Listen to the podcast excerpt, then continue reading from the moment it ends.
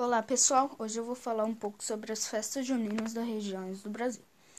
No Nordeste é um tempo de celebrar a cultura nordestina como um todo.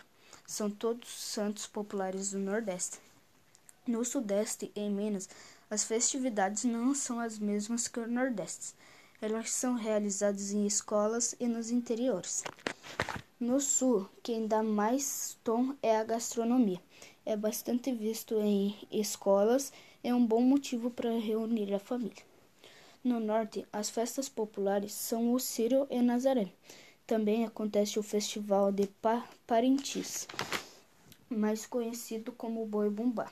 No centro-oeste é mais tradicional a quadrilha e o cururu, que misturam as tradições dos países, como o Paraguai.